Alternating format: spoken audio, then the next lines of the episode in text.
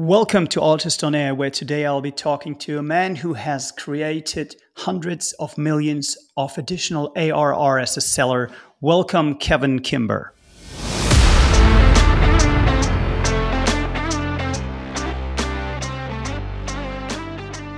The very best salespeople will continue digging and digging and digging, and and I use it. That I use the kind of phrase. It's the so what phrase until you get to the so what, the aha, you don't, you know, so, okay, in theory, they need to reduce their budgets by X. They need to do more with less. You know, there's a number of things that you can convince yourself that I've understood what the pain is. But the reality is, have you really got to the outcome that really delivers business impact that would justify why they would do this versus something else?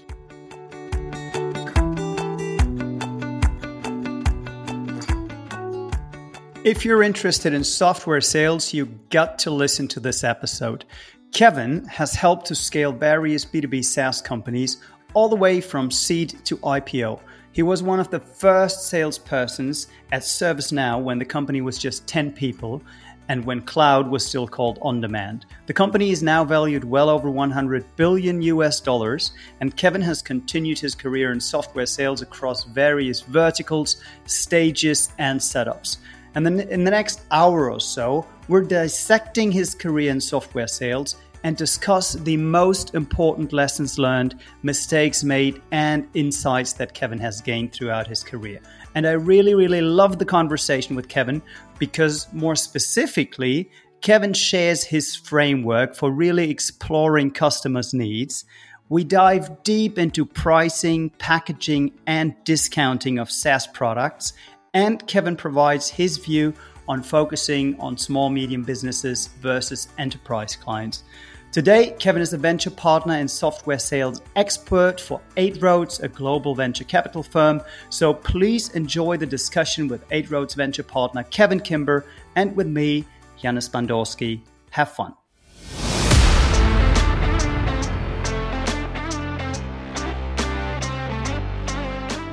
ARRtist on Air der SaaS-Podcast für den deutschsprachigen Raum.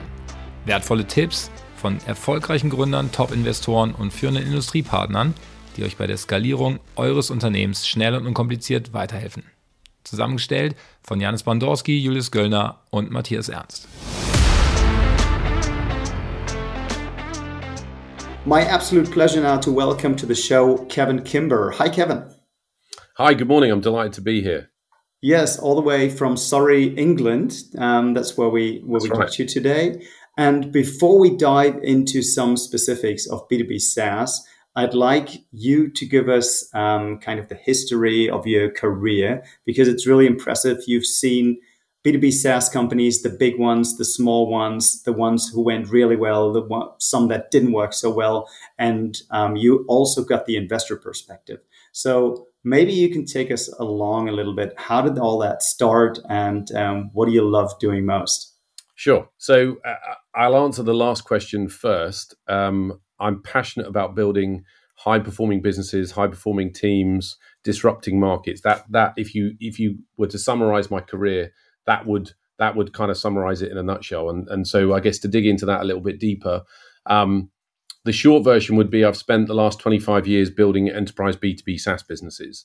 Um, and so my current role today, um, as you said, um, I actually I work in the investor community now. So having had a number of exits along the way, which we can talk about, um, I now spend my time working with the next phase of um, exciting entrepreneurs in Europe, helping them, uh, you know, tackle typical topics like go-to-market acceleration, um, new market entry, uh, sales and market optimization, uh, those sorts of topics. And and the reason I do that is, you know, through my career, I've seen there's a lot of operational experience working within the investor community in, in North America, but a lot less in Europe, even today. Uh, and so that was one of the things when I when I sold my last business, I thought I wanted to spend more time doing that. I'm doing some investing myself my personal money, uh, and then I'm working with a, a, number of venture capital firms, and specifically Eight Roads uh, as a venture partner, where I work with the portfolio um, uh, to tackle a number of you know very typical kind of growth stage, scale up stage um, type topics and challenges. Um, so I guess to step you know step right back to the beginning. Um, maybe maybe before we explore the beginnings, um, can you explore the role of a venture partner a bit more? What does a venture partner in a VC firm do? Yeah, absolutely. So all VC firms will talk about value add and global reach, and um, uh, they mean varying things. Uh, as with you know, as with anything, uh, it means different things. And clearly, from a from a from a founder CEO perspective, when when looking at you know who where who and where to raise money from, um, you know that's one of the key things I think. Given that there's still a huge amount of capital looking to be deployed in the market, it's really what else does the investor provide that is critical beyond you know the uh, the the physical cash, if you like. And so, um, from an Eight Roads perspective, what venture partner means is part of the value add team. So we have a team of myself and peers um, who have lived and worked in in you know senior roles, um, leadership roles within B two B SaaS over a, a, long period of time. So we we ha- we have people for customer success, for marketing, for product and engineering, for sales and go to market. You know, typically all of the areas that you would look at from a scale up growth stage perspective that really need help, where where appropriate, we can then deploy those skills to say, you know, we've seen this three or four times. Why don't you try this? Or actually, this really didn't work for us. So maybe avoid that pitfall, those sorts of things. And so, venture partner, um, that's what that means. It means um, operational or extensive operational experience. Um, and in the context of Eight Roads, working then within the portfolio to help those companies, surround those companies with, with that additional knowledge and capability to help them grow as fast as possible. All right. And the term partner somehow implies that you're also invested with them, or do you also always invest in the ventures you're working with? Not always. Um, I do. I tend to invest personally in the ones where I have, um, you know, either specific industry knowledge or interest, um, or um, specific areas where I think I can really help. Um, so if you look at the Eight Roads portfolio, Eight Roads has something like five billion dollars um, under under management now. Um, funds across the world in the US, in Europe and Israel, in India, China, um, and uh, and Japan. Um, I work within the European part of the portfolio, albeit that I also support uh, some of the uh, the global teams where appropriate. And so, so yeah, it, it, it depends. Is the short answer. All right. Okay. So now now we know what you're doing now, and then let's take a step back and uh, let's find out what brought you into the position that Eight Roads asked you to be a venture partner and where you got that experience in B2B SaaS? Yeah, so um, yeah, I'm very happy to share that. So, um, as I said, my background 25 years building enterprise B2B SaaS businesses. Um, I've been fortunate enough to be in the right place at the right time uh, a couple of times. So, I was part of the founding team at a business called ServiceNow. Uh, so, I was there less than a million dollars in ARR. Um, there was nine of us uh, one guy with a great idea, eight of us who thought that's a great idea, and we grew that from, as I said, uh, that point to 140 million uh, of ARR, four billion dollar IPO in New York. Uh, we were the first IPO or first tech IPO after Facebook, so we uh, we can talk about that. Um, but but in short, ServiceNow was was disrupting existing market. So we were the the there had to be a better way, if you like. You know, there was it was a it was a market that was served by legacy vendors uh, with legacy technology, and we came to market with a better approach, in our opinion. Um, and uh, that went, you know, that was a rocket ship. So we went uh, from from zero to sounds like it. Yeah, it sounds yeah. like it. You were one of the first ten guys. You were the sales guy on the team, right? Yeah, and scaled so, that from one million to one hundred forty million AR. Yeah, okay. exactly. So I was uh, I was the first person outside North America, um, and so ran the international business. Um, we grew from zero to 140 million over a seven year period. Um, uh, so uh, yeah, lots and lots of growth. And obviously today, well, not obviously, but ServiceNow today is is doing about one and a half billion dollars a quarter in new ARR, um, and is a hundred new ARR, new ARR, um, okay. and is about I think it's about 110, 115 billion dollar market cap, um, publicly traded SaaS platform uh, good now. for so, you. Were you were you a shareholder in, in ServiceNow? Yes, I was. Yeah. Very good for you. yeah. Well, as I say, I mean, but it was it was never about that. It was about you know we thought there was a better way uh, to do it in the market. You know, without without sort of sounding all ethereal. It wasn't. Yeah, and, and I think this is very common when you talk to to founders and CEOs. you know, the aspiration is not to sell the company. The aspiration is not to IPO the company. That, or, or in, in certainly in now what I do from an investor standpoint, I, I'm I'm always a little disappointed when people talk about those things because I think actually if if you're passionate about and you have enough conviction in in what you're trying to do, those things are more more a byproduct of what you're trying to achieve uh, or a step along the road as opposed to a horizon or an outcome. And so whilst they're where you know they're clearly important, um, yeah, like at ServiceNow, it was never about an IPO. It just happened to be that that was the next um, sensible step for the company if that makes sense. So right. yeah, uh, I was there for seven years. I was very young. I was very early in my career. I learned a huge amount. You know, it was a great sort of career compression, if you like, in terms of what I was exposed to. Um, you know, that early in my career, and and um, yeah, you know, if we all get together, you know, the early team, as you would expect, you know, there's obviously a you know a close friendship there. You know, one of the things you'll hear people say is, "Well, because no one told us it was a stupid idea." You know, as in, you know, how did we achieve that? Obviously, yes, there was a huge amount of hard work, huge amount of hard work. Um, there was a there was an elements of right place, right time, market dynamics, macro dynamics coming in coming into in in our direction. Um, but also, you know, none of us had done it before, and so we we didn't know there was a better way. So when we did some of the things that we did, we we felt that was the right thing to do, and and um, you know, we we can we can talk about those as we get into it. But yeah, so yes, ServiceNow I'd, 7 I'd years. love to actually. I'd love to stay stay on ServiceNow for a moment, um, and I'd like you to. I'd like to take you back into the time. Is there one thing that, looking back at it now and at the success of the seven years you spent there, what was the one thing you think was the biggest differentiator? Why it worked out versus the startup that failed? Was there a a chasm where you where you had to take a um, yeah a, a, fork in the road that that was so decisive that you still remember it. Yeah, so I mean, I think you know, you, time is is is is a is a relevant topic in in terms of what was the market like at the time. So ServiceNow, you know, we came to market late 2005, early 2006. Um, so at that time, cloud wasn't cloud right? You know, it was Salesforce was the only real product being offered in the cloud, and at that time it was being called on demand. It wasn't. It was the, the, the term cloud hadn't yet been coined, and so when we came to market, we felt that um, ServiceNow would be a small to medium business play. We did not think that IT would put their um, their core systems of record into the cloud at this point. Uh, clearly, we were pr- proven how wrong that was. Um, but so we thought it was a small to medium market play. And so for the first couple of years, we were doing deals. I mean, our first customer, first paying customer was $2,640 a year.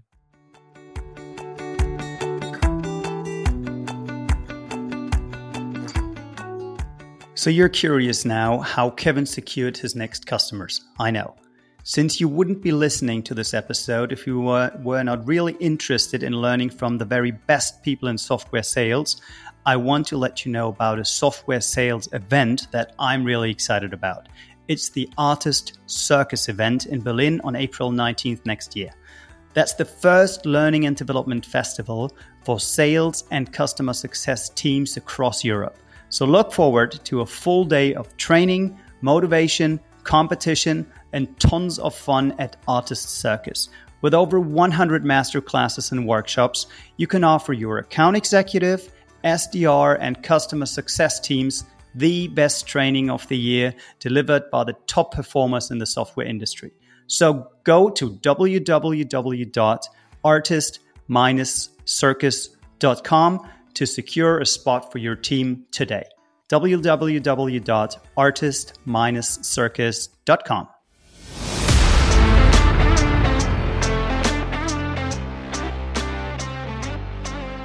So it, was beyond exciting because we had a reason to be in business. We had someone paying for our stuff. Um, and over that first two years or so, our average customer was about 40K a year. And our biggest customer, by you know, at the end of the second year, and, and this will make sense why I'm telling this story, um, our biggest customer was about 80, 90, maybe 100K a year. Um, and then we got invited into one of the big global banks. Um, and so in that in that process, you know, we were told initially, um, they weren't considering they were looking at technology refresh they weren't going to consider us but they were curious what we were doing roll forward nine months and they became a customer. And at this point we're about two and a half million a year in arr globally total company arr after about two years.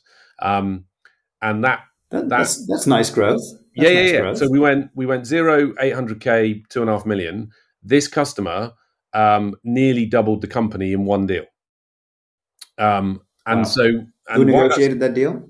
Sorry.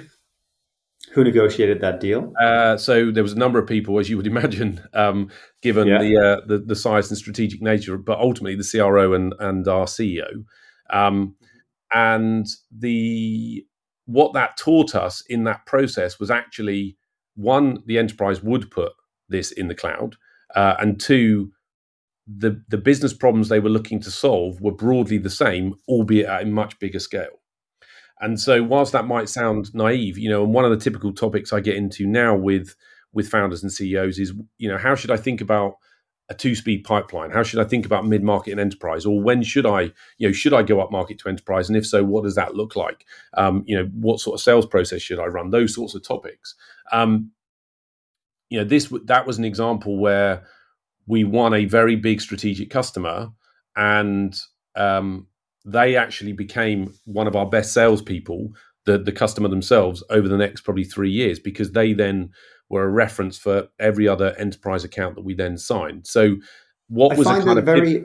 If, if I may interrupt at, at this point, I find that a super interesting story because um, what the advice entrepreneurs hear, especially early stage, one or two years into the business, eh, from investors is you have to go mid market or you have to focus on enterprise, but you won't be able to serve both um, customer profiles at the same time and deliver an excellent sales experience and product experience. Would you agree, or would you challenge that given your own experience at Yeah, so I don't. I mean, clearly, clearly, I don't agree because uh, obviously my experience is different to that. I think uh, clearly it's market dependent, uh, solution dependent.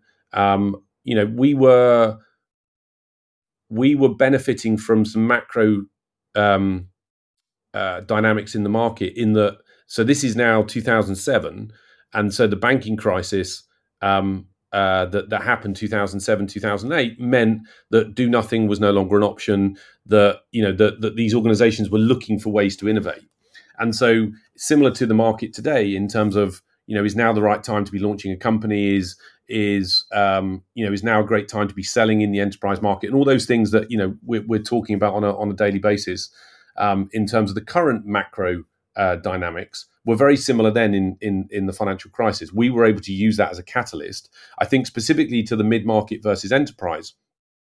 I think um, you know the the two questions I think are most important when you look at a prospect of any size is can you win? Do you want to win? Well, do you want to win? Is nearly always yes. Um, Yeah. Can you win? Uh, so you know, in the early days, I mean, so again, if you look at the early days of ServiceNow, we were building a beachhead, right? We were building a beachhead of customers. We were getting loads of customer feedback.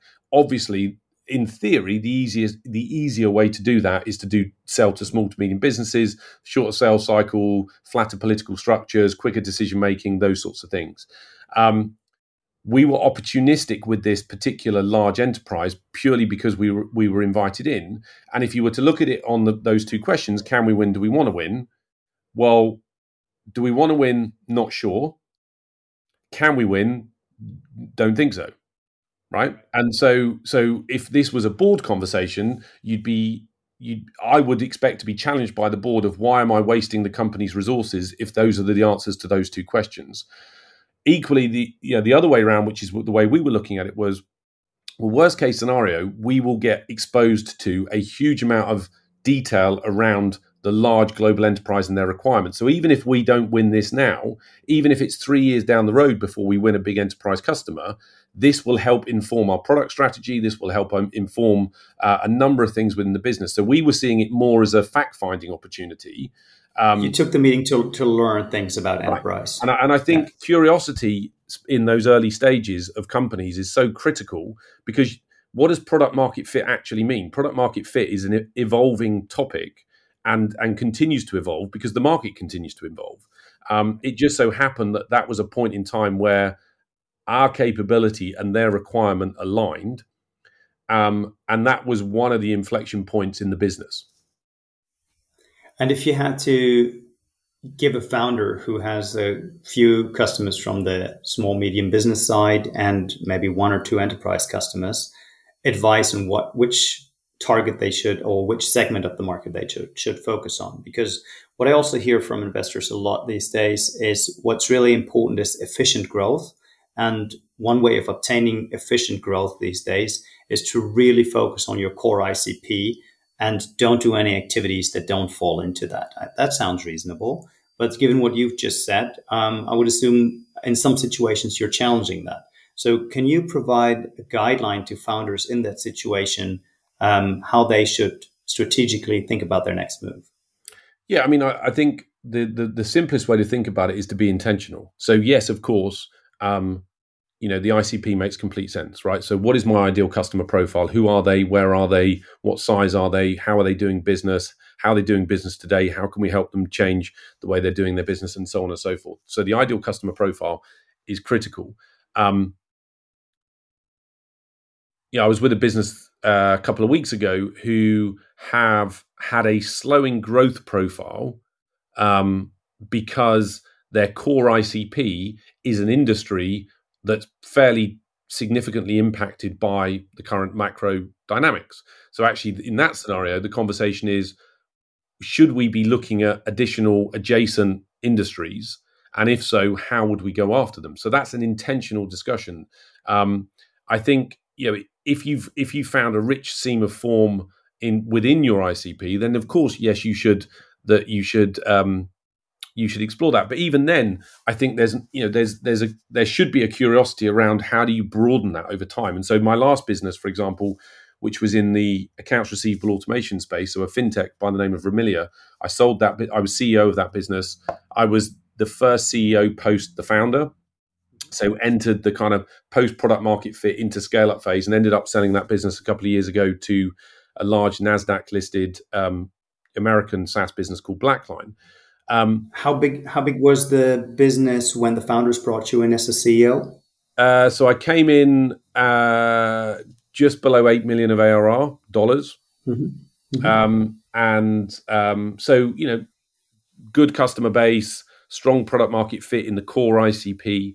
But if you looked at the potential for that company, and I'm sure there'll be other stories we'll talk about as we go through it, but specifically around ICP, there were a number of adjacent industries where the product would need to grow to be able to serve those markets. And so then it's a question of, well, are those markets big enough?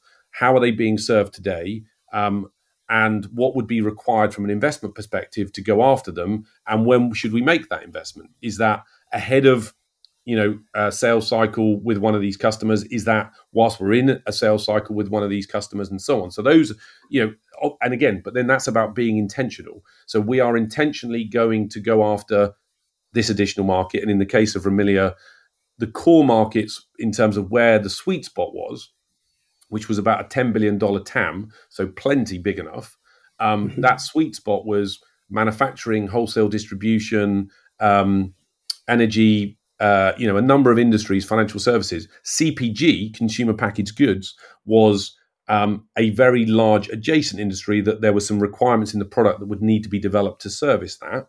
So then it was a question again from an intentional perspective: a, do we want to go after that, that those industries, and if so, when?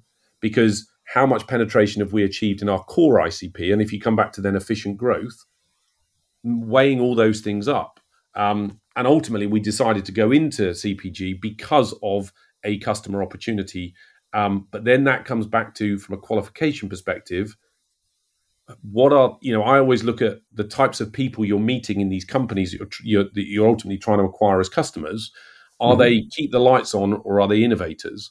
And in this particular scenario they were innovators. And so we felt that we would have a strong development partner if you like around these specific topics. And so then again from an intentional perspective it made sense to look at those industries and did consumer packaged goods develop uh, develop into a significant category for Rimilia then over the course of your CEO tenure? Yeah, yeah. All right. Because, um, but but again, it was intentional, you know, and and and so I think when you look at when you look at obviously all all feedback is good feedback.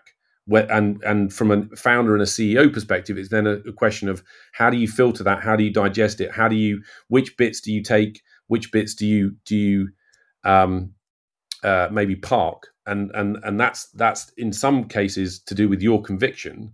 Um, and nobody, you know, in, nobody professes to have all the answers. I don't have all the answers. I just have my experience and my my gut and the data, and and you you bring those things together to inform your decision. Um, but if I try to distill it down, then you're saying what, what you're taking away in the decision: do I go after the small medium business um, market or do I go after the enterprise market? It should be a very intentional decision that has strategic thought or a plan behind it. Yeah, and if you look at if you look at, I mean, I so I really like a two-speed pipeline. What I mean by a two-speed pipeline is both. Um, and so, you know, I've seen that work at ServiceNow. It worked at Zuora. Um, it worked at Rimilia. Uh, and what I mean by that is ultimately those small to medium deals are typically, yeah, let, us call them 90 days in, from a, from an average sales cycle perspective. So they're they're much much quicker. And so what that versus an enterprise deal, which is somewhere between six and 12 months um, sometimes longer. Um, and so, what I like in that two speed pipeline is the small to medium, again, depending on if the product is suitable, the market's your dynamics are right, and all those things. But, but fundamentally, a two speed pipeline, it's the small to medium deals that help you sleep at night, that are the run rate, that keep things moving, keep your services team, if you have a services team, engaged because they're deploying projects quickly, or your partners engaged because they're deploying uh, projects quickly, whilst you work on um, you know those big strategic enterprise deals. Um, again, if you look at ServiceNow, we in those first early, in those early years after winning that first big customer, we were probably then the following year we maybe did two big enterprise deals, um, probably ten if you include land and expand. So mm-hmm. uh, you know, in some of the enterprise deals, uh, so at the same time that we won that the the big prospect um, uh, that doubled the size of the business, we won one of their competitors. One deal's two million a year, one deal's forty k a year. Right. Land and expand, right? Because the view was let's take that that let's let's deliver impact against that requirement, and then we have confidence that we can grow. And over the course of that th- next three years, that that 40k customer became a multi-million dollar customer because we continued to de- deliver value. If you if you were to strip it right back down again, though, the biggest thing we were assessing back to that can we win, do we want to win, is can we deliver against the outcome? Right, and I know you know one of the topics we you know we we obviously intend to get into is around co- uh, selling on price versus value. One of the big things, one of the big things we were focused on was can we deliver on this outcome? Can we delight the customer? Um, and and can we deliver on the outcomes that they're looking to achieve both as a business and personally? And if the answer to that question is yes, then let's do it. Um, and so uh, the answer was yes, obviously with the small to medium business, because we were doing that at high velocity.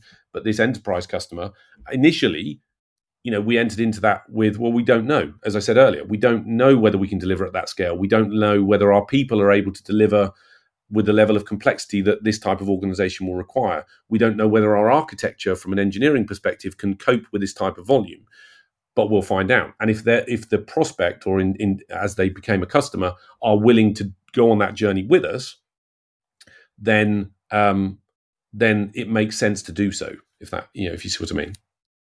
Yep, that, that answers my question perfectly. Yeah, and thanks thanks for elaborating so much on that. So that was now a combination of your experience in the in the corporate world from starting ServiceNow, but also from heading Rimilia and then eventually selling it to to Blackline.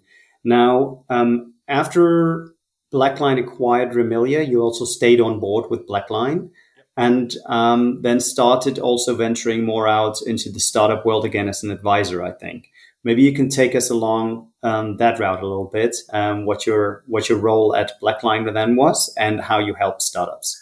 Yeah, yeah. So, um, so when when when I sold Rimilia, we weren't looking to sell the business. I think that's yeah, that's a, probably an important part of the story. You know, again, back to my my point earlier about the you know the exit or the IPO, which clearly is an exit in a different form, should not be the horizon. I've never thought of it as a horizon. It's more a question of timing. So we were approached um, by Blackline, uh, and if I was to draw up as the CEO, clearly one of my roles is to always be looking at the market. And and so whether that be I need more investment, I need uh, to be looking at exit opportunities. I need to be looking at partnership opportunities. I need to le- look at the strategic vision of the business. Uh, many, many different things. Specific to to this this topic, if I was to draw up in that market the top three trade exits, Blackline probably would have been number one. And so when they approached us, whilst we weren't looking to sell, whilst we were achieving the, the growth expectations that we were looking for, and so on and so forth, it made sense as CEO to at least entertain the conversation. And at that point, I was looking at it from the perspective of could they be a viable partner for us? Because we were having some struggles in North America in terms of growth, and they have a huge customer base in North America, a huge sales team in North America. They're selling to the same buyer. Could this be a route to market for me? Um, and that ultimately came led to um, an, a nine month process where they ended up acquiring the company for a very significant amount of money in terms of where the business was at its time. So the investors were happy, and but most importantly, I also thought that was the right home for the technology, but the right home for the people.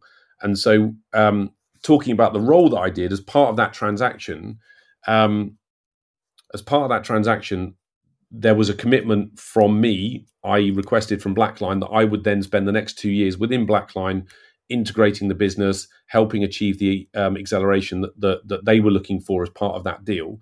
So I agreed to spend uh, the next two years uh, doing that. Um, and during that process, Blackline also acquired another company, and I took on responsibility of, of the same with them. So I was then um, the board sponsor for the integration and acceleration of, of that additional business. Um, and so, uh, so, so yeah, that's what I was doing for two years. And that only ended at the end of last year, right? That, Correct. that ended recently. Yeah, and so then, I left in I left in November of um, of 2022. And you told me previously that you really wanted to work with younger companies again, with scaling companies, helping startups. And um, in in our previous conversation, you also said that you see a lot of potential to unlock value, especially in pricing and packaging in B2B SaaS businesses. And what I would love to do is um, dive a bit into some specific cases of where you've worked with B2B SaaS startups and advise them on pricing and packaging and where you see founders of that such companies or CROs can unlock the greatest value. Yeah, of course. Um, yeah, so so as I said up front, you know, I'm passionate about um, building high performing teams, disrupting markets. Um, what I what I love about what I do now is I get to do that across a wide spectrum of companies, and so um, uh, you know, there's so there's so much great work going on in Europe um, and um, uh, and also in Israel, uh, where I do a lot of work um, with the next wave of entrepreneurs. So, you know, really exciting companies that are maybe just coming into that product market fit phase. Um, or post product market fit into the scale up phase, really helping them accelerate their businesses. And and I think you know one of the very common topics um, I get into around pricing and packaging is price versus value. And so, um, you know, how do you how do you establish value? How do you understand value? How do you sell that value versus a price? Um, so this is what this costs. And I think one of the very typical traps um, that early stage companies fall into, partly because um, yeah, maybe it's founder led selling, and the, the, the founder is not a, a salesperson by by by background. Maybe they're a um, a product engineer, or, or, which is very common, um, or maybe they're just hiring their first salespeople, and so there's a level of sophistication that they're looking to bring into their you know their approach. I mean, I, will give you an example. When I stepped in as CEO at Rimilia, they were selling on cost, they were selling on price. And, and so as was the the market and, and and how that kind of manifested itself was in simple terms, they would look at headcount reduction. So the sales team would go in, um, you know, effectively, this is an innovative solution that's replacing manual work on spreadsheets. You've got 20 people that are currently doing that today. With our solution, maybe you need four. Okay. Right. So you're sell, you're saving yourself six employees. So that's the sum of the budget, or that's the range of budget you can spend on our solution. Yeah. Mm-hmm. Um, and so I'm always very uncomfortable about that as a pitch. Yeah, headcount reduction. Uh, one, I look at it and say, well, do they want to reduce headcount? I mean, everyone will say they want to reduce headcount, but actually, more often than not, you're selling to the person that's built that team. So, do they want to, you know, do they want to cut heads? Um, and and two, that kind of pigeonholes you based on yes, there's an easy ROI there, assuming they do want to do that, but it pigeonholes you in a certain in a certain way. And so there was a specific prospect that we we were working with, um, and the team had gone in and they'd sold on headcount reduction, and and so that basically equated to about 150k of ARR as a potential deal. Nice deal. Um, this particular prospect was a publicly traded business, and so uh, there was a lot of information available um, online specific to you know how they're you know how they, how they were operating. And so I spent some time with a couple of the um, senior people within Rimilia looking at their accounts, looking at a number of things online. Ultimately, the point of the story is where I got to was so this particular business ultimately Rimilia's solution was helping businesses get paid quicker with more certainty right? Selling it was ultimately selling to businesses that were selling b2b themselves on credit based terms with a high volume of invoices that were low value. And and so the solution would help them get paid quicker with more certainty with more control to release that credit back to their customers to enable the customers to buy more in its most so simplest form. Much increase or improving their cash cycle. Right exactly. Um, so I this particular company so keep in mind that the headcount reduction pitch was worth about 150k a year. That was the that was the deal in the crm that was the proposal in front of the customer. I looked at a, a number of things as I described. So basically, if you got to the kind of the end of the story, the point is this customer would have been achieving something in the region of one and a half billion dollars of cash collected quicker with more certainty. They wouldn't have needed to borrow in the public markets to cover um, a working capital exposure, which the interest and you said billion, right? Yeah, you said one point five billion. One point five billion um, the interest provision on the loan to cover their working capital exposure alone was 350 million a year right so you extrapolate all that up and you say okay is this is this is 150k a year a fair trade of value with this prospect no it's not because if if we'd gone in and we'd properly understood the outcomes that they were trying to achieve if we'd properly understood the value to them if we'd properly done our work and this is not me criticizing the team it's just one of the things I always think about is how do you how do I raise the horizons as to what's possible in the context of a 150k a year deal? That was a really nice deal, but actually, if you look at the value the customer is going to get, this should be at least a million dollars, and and should be significantly more than that if you if you look at the value the customer is going to get in return.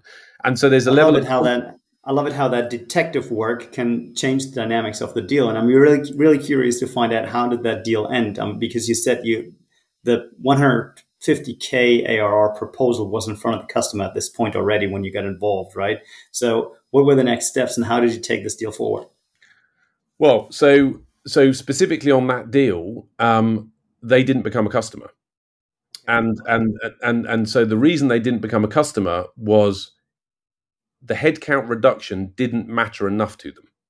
And so the, the, the whole sales process had been, you know, so I came in sort of later on in, uh, obviously later on in that sales process. Easy for me to sit there and go, oh, you, you know, should be doing this, we should be pitching on that, you know, blah blah blah. But that was a massive lesson for us. You know, often you lose, you you learn more in in defeat than you do in success. Um, that was a massive les- lesson for us and for the company uh, in terms of a the potential out there, um, in terms of the vent- potential value that we are delivering to our customers. We just hadn't done that work before. We hadn't looked at what was the true value we were delivering to the customers. We believed that that headcount reduction was significant enough. But more often than not, and again, this is common today, if you look at what more and more deals are taking longer to, to sign off, growth is slowing uh, in a lot of SaaS businesses in Europe. And so uh, lots of businesses are looking at, you know, how do we achieve capital efficient growth? a significant part of it is really understanding what is the value that we're delivering to the customer and is that value significant enough to help us drive urgency? So you know everyone talks about well what's the cost of doing nothing? Well either that matters to them or it doesn't. And on the point of cost of doing nothing do we are we looking at the right metric? The cost of doing nothing in the context of the headcount reduction was i don't know 100k a year uh, or, or 200k a year, and so they were happy to pay 150k for the ARR potentially. But actually, in the broad scheme of things, if you looked at the priorities of the business, if you looked at the priorities of the teams, and specifically if you looked at the priorities of the stakeholders involved, involved do I invest time in deploying this technology? What's the return I'm going to get? I can save a few heads. I can save the salary cost of effectively one head by deploying this technology versus we're going to get access to one and a half billion dollars of cash quicker with more certainty. We're going to avoid the need to go and borrow in the capital markets, which is only increasing in in cost and so on and so forth. Well, that's a senior strategic level conversation. And so the answer to the question is what happened? They didn't become a customer at that point. About 12 months later, they did become a customer because through that process, we learned a huge amount. We were able to command. Um, there was a number of stakeholders changed post, which helped us actually. Um, and then without those stakeholders, we restarted the conversation around the real value, and that then led to to, to them becoming a customer. Okay, now I'm curious, Kevin. What what is it um, that a seller needs to be able to do in that exploration phase of a deal, where you get that kind of insight, that level of insight? Are there some techniques? Some questions, some insights that you could share with sellers who are in the early stages of um, of such a deal? Yeah, so so I like I like to keep things simple. Um, and so uh, you know we talked about can we win? Do we want to win? So being you know that that so that's very early. That's about icp value uh, validation. That's about you know territory alignment that sort of stuff. Specific to from an ae perspective when they're on a uh, when they're looking at a prospect why anything? Why now? Why us? Those three very, very simple questions. Um, and, you know, lots and lots of sales organizations will talk about, okay, our, our sales methodology is this, our forecast methodology is that. Even at the early stages, you know, lots of SaaS in SaaS today, MEDDIC or MEDDPICC are two very, you know, or, or say, same flavor of um, uh, same flavor of each other, you know, are very common in terms of the sales process. Do you um, like working with those? I do. Uh, yeah, I do. If they're if they're used correctly. Um, and so and and this is this is really my point. Why anything? Why now? I ask. Or and, and let's say we we we're working within an operation of um, using MEDDIC as a framework. Even then, it's very easy to convince yourself of false anchors. And so, in my experience, good salespeople will ask maybe two, three levels of questioning to get to the why anything. Oh, okay it's because of X. Why now? It's because of Y. Why us? It's because of Z, right? The last two or three levels. The very best salespeople will continue digging and digging and digging. And, and I use it, that I use the kind of phrases, it's the so what phrase. Until you get to the so what, the aha, you don't, you know, so, okay, in theory, they need to reduce their budgets by X. They need to do more with less. You know, there's a number of things that you can convince yourself that I've understood what the pain is. But the reality is, have you really got to the outcome that really delivers business impact that would justify why they would do this versus something else? So everyone's got 100 things that they can do on their to do list. Why are they going to prioritize this project over another one? And how do you know? And so again, then then extending that why anything, why now, why us a step further on the personal side.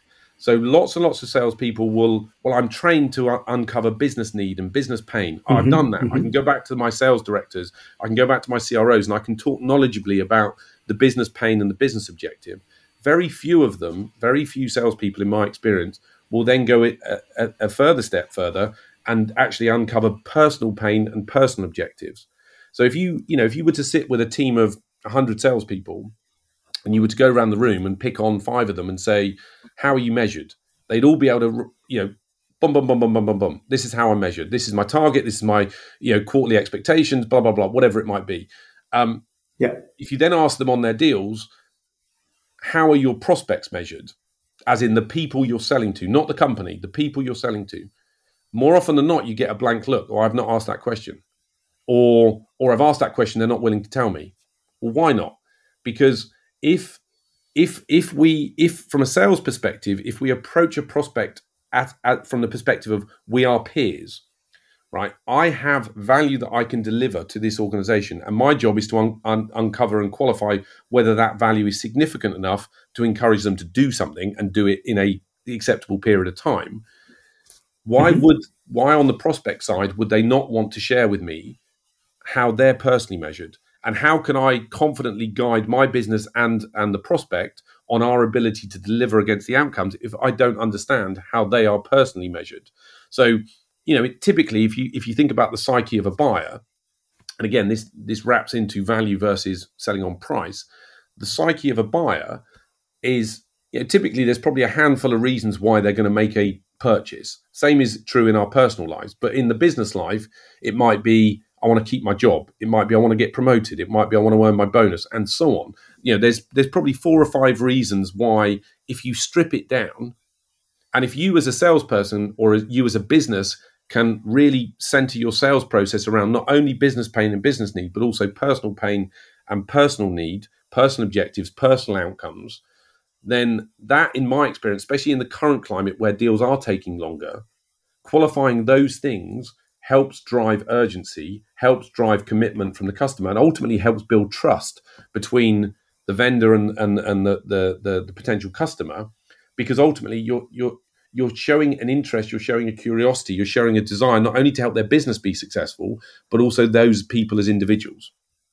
All right. So, in my in my own words, if I understand correctly, you um, you want to warn people of setting false anchors too quickly and then you encourage them to dig deeper until they get to the so what that is really on the the the decisive factor on the top management organization of that organization. What is the true business impact and is it big enough?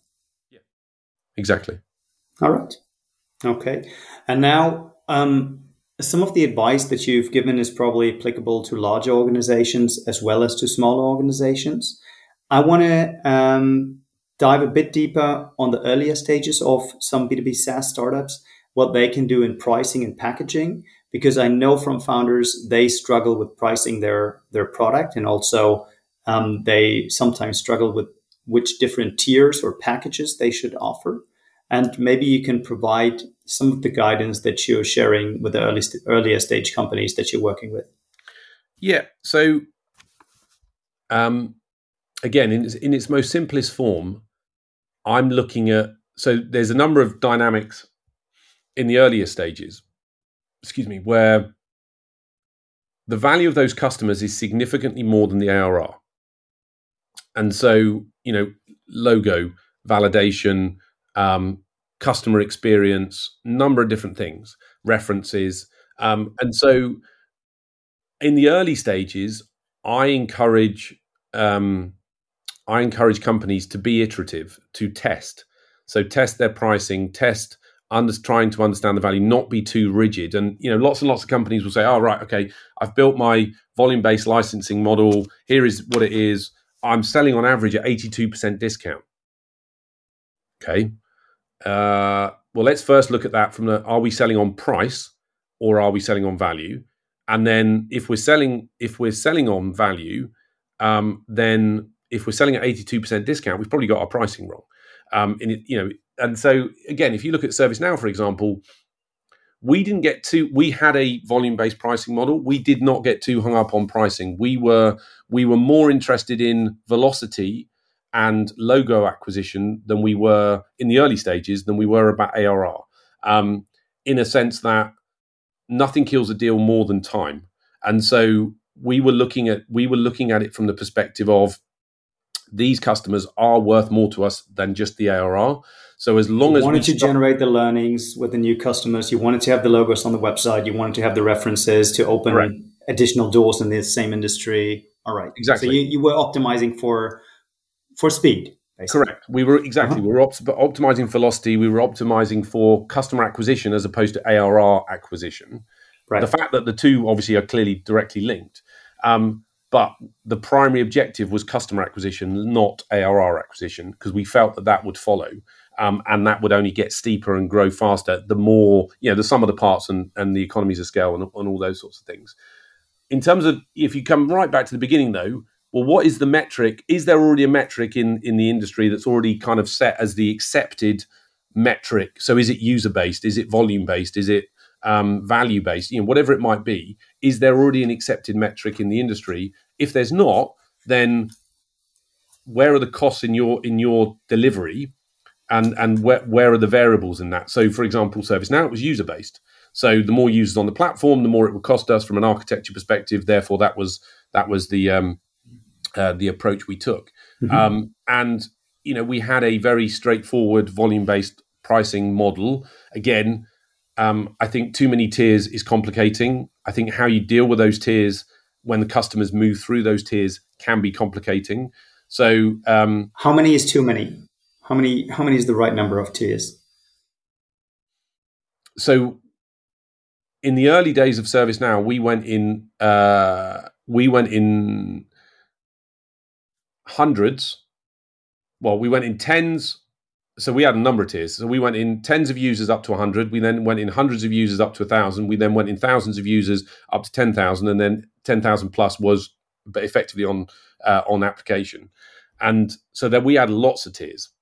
Mm-hmm. Um, but it was very easy to explain to the customer and it was very easy for the salesperson to articulate. So um, that wasn't that wasn't necessarily complicated as such.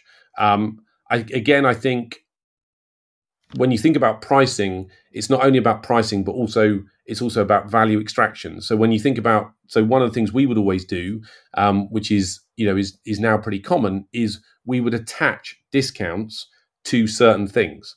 So, for example, we're working with Prospect X. Prospect X is in a new industry, so the value of this customer again is significantly more than just the ARR. Um, and so we would say, okay, 5% of the discount is associated with a press release on contract signature. 5% of the discount is related to a case study on Go Live. Um, you know, 5% of the discount is related to it's a three year contract with annual payments and so on. Whatever it might be, things that were important to us as a company. And and so if they weren't then willing to do that, obviously that impacted the price. If they were willing to do that, it equally impacted the price. Um, and and more often than not, especially in the early stages, because we were focused on the how, not just the what. So, from a how perspective, we were we were focused on convincing the customers that they were also part of changing the industry, changing the way things were done, and so we were able to build this sort of evangelical customer base that was willing to reference. Not yeah. necessarily that they were part of, you know, their logo wasn't necessarily on our website, they weren't necessarily part of a formal reference program, but that if asked, if I phoned them or one of the team phoned them and said, "Would you take a call from this prospective client?" they would take a call. Um, and so, from a pricing perspective, being confident to continue to iterate, but also being confident not, you know, this deal might it might make sense to do this deal at 80% discount. This one here, it might make sense to do at no discount and being able to do those things because and and then the other thing that i see companies often fall into pitfalls with is they do those things they're scrappy in such a way in the early days but then when they try to open new territories maybe they're 2 3 years down the road and they're not willing to do those same things in the new territory that they were willing to do when they first got going in maybe the the kind of the the, the motherland if you like you know the the, the, the HQ um and so treating those new territories as effectively that same startup phase. So we would always, and I would always talk about things we're willing to do here is what we were doing probably two years ago in our core territories. And so, yes, CFO, we'd rather not be doing this deal at 50% discount. We don't need to do it in these territories because these are our core territories where we built a beachhead, but there's valid reasons why we would do that here. So again, being being open to um, uh, scrappiness, open to iteration, those sorts of things from a pricing perspective are critical. All right, I love it because you've you've basically preempted my uh, next and also last question on the topic. If founders should discriminate in price, because also sometimes customers are talking to each other, that that could look bad on the on the founding team or on the sales team. Then, but basically, what I'm hearing now is you're saying don't discriminate in your base price, but be very discriminative in your discounts and attach additional value to your company to each level of discount that you're providing. Did I get that right? Hundred percent, and and be clear with the customer why you're doing it. So you know, a, a great example would be when we opened when I've opened up new territories. So let's say, for example, it's a US HQ business um, and we're opening up EMEA, or it's an EMEA uh, HQ business, we're opening up US. So let's do that way around. It's an EMEA HQ business, we're opening up in the US. And I've got salespeople in both. So customer is a global business. They phone the New York office, they get a price. They phone the the the Frankfurt office, they get a price. Are they the same price? Not necessarily.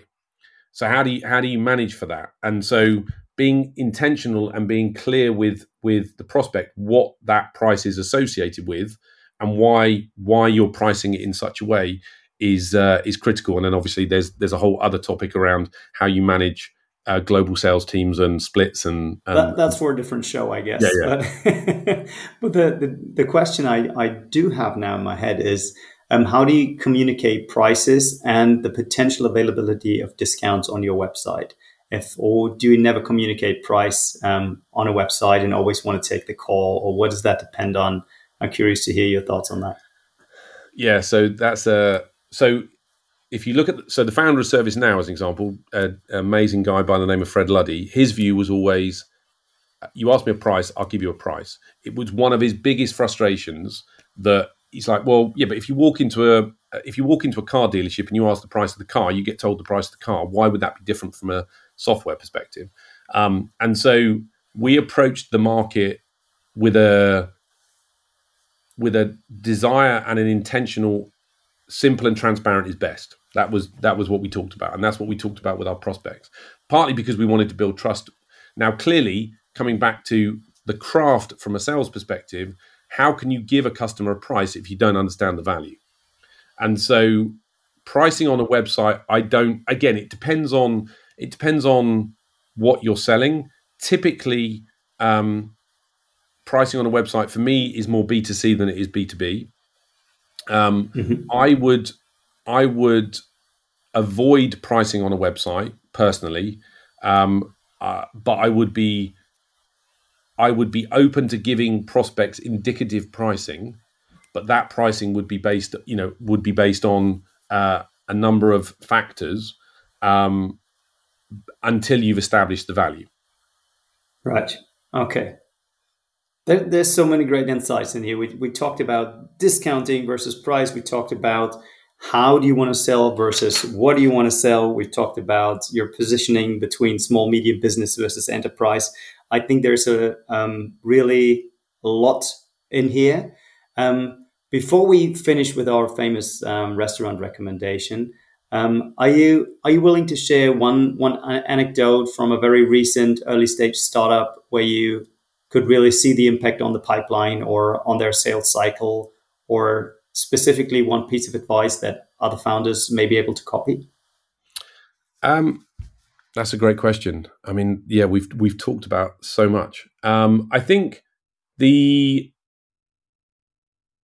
the one the one example I would give you in terms of impact on pipeline. So a lot of businesses talk about how do we launch in North America, right? So if you yes. think about EMEA, very relevant question, right? So if you think about EMEA, how do you launch in North America? When mm-hmm. do we go? Let's let's set aside when do we go. Let's just talk about how do we go. And so specifically this this business. So this business had in quotes failed twice in North America. Clearly, you never fail because you learn a huge amount. But they'd spent a significant amount of money twice and they hadn't achieved the growth. They'd achieved growth, but they'd not achieved the growth that they were looking for in North America. And so I think one of, I mean, the conversation I ended up having with them was okay, well, let's look at the ICP in North America. It's about 10,000 companies. Okay. Um, what's the absolute sweet spot? It's about 3,000 companies. Now, this isn't going to be true in all, all scenarios, but it's an example of really being intentional again about who you're selling to and how you're selling to them so there's there's a sweet spot of 3,000 companies. Okay, where are they located? Okay, well, actually, the majority of them, if you draw a triangle between New York, Chicago, and Washington, D.C., they're there. Right. So let's stop talking about launching in North America. Let's stop talking about West Coast versus East Coast in terms of location. Let's stop talking about um, you know marketing requirements in North America and, and lead generation and how big's the sales team going to be. Let's focus on and let's start talking and use language internally and with the board that we're launching in that triangle. And so, again, simple and transparent is, or simple is always best, in my opinion. So it changed the mindset of the company because the company had been looking at North America as one territory. And so effectively it was it was painted by numbers. It was it was pins on a board. And there was no culture, there was no velocity, there was no camaraderie, there was no um, sharing of knowledge or experience because there was no everyone was disparately placed. Mm-hmm. So we said, okay, forget launching in North America. In the same way that when a North American company comes to EMEA, they don't say, I'm going to put one person in each European country and hope it works. Right? We are going to focus on this core territory, these these broadly 3,000 accounts in this triangle, and then from there we can build a beachhead, which is what we did five years ago in the core, you know, in, in HQ, and then from there we can grow and we can learn and, and we can build all of the things that we need to build. And so that's what we did. And so, um, and they cool. they achieved huge acceleration uh, in North America because they were intentional and they they brought it back down to a manageable, um, intentional, clear and crisp go to market in the core in a, in their kind of sweet spot where the biggest pain was. Yes, I like breaking it down, doing your homework before you tackle such a big region. And I think that the same is exactly true with the opposite for US companies trying to tackle EMEA. You mentioned it. They should say, okay, let's think about France. Let's think about the UK. Let's think about Germany or the, the German speaking market and not um, EMEA as a whole. Great. Well, so so many insights here. Um, really, this is um, this is gold. I really like the episode already, and now you can top it off with a great rest- rec- restaurant recommendation. Since um, not so many of our listeners will go to Sorry, I think um, you may want to give a, a, recommendation for another city that you're familiar with.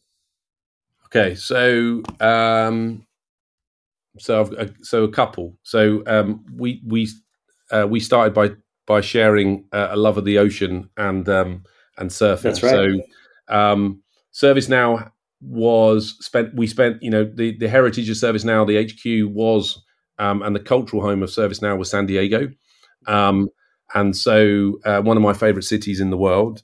Um, if uh, if anyone's in San Diego, uh, there's a place in well, there's two places actually. So there's two beach communities just north of San Diego. One called Del Mar, one called La Jolla. Uh, in La Jolla, there's a place called George George's at the Cove. Fantastic restaurant, incredible views, great sunsets. And um, in Del Mar, there's a great restaurant called Jake's, which is right on the beach.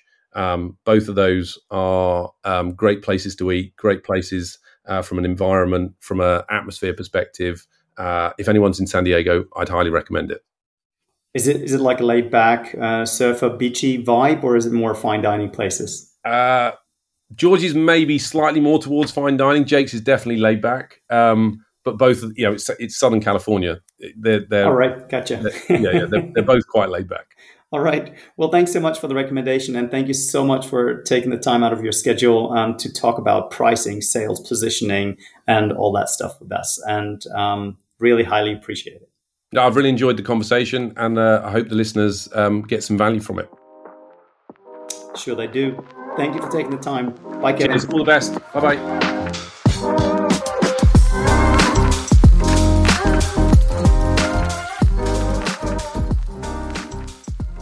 That was my conversation with Kevin Kimber on software sales. I hope you have learned as much as I did, and I hope you have had as much fun as I did. See you soon. Listen in again. Bye bye.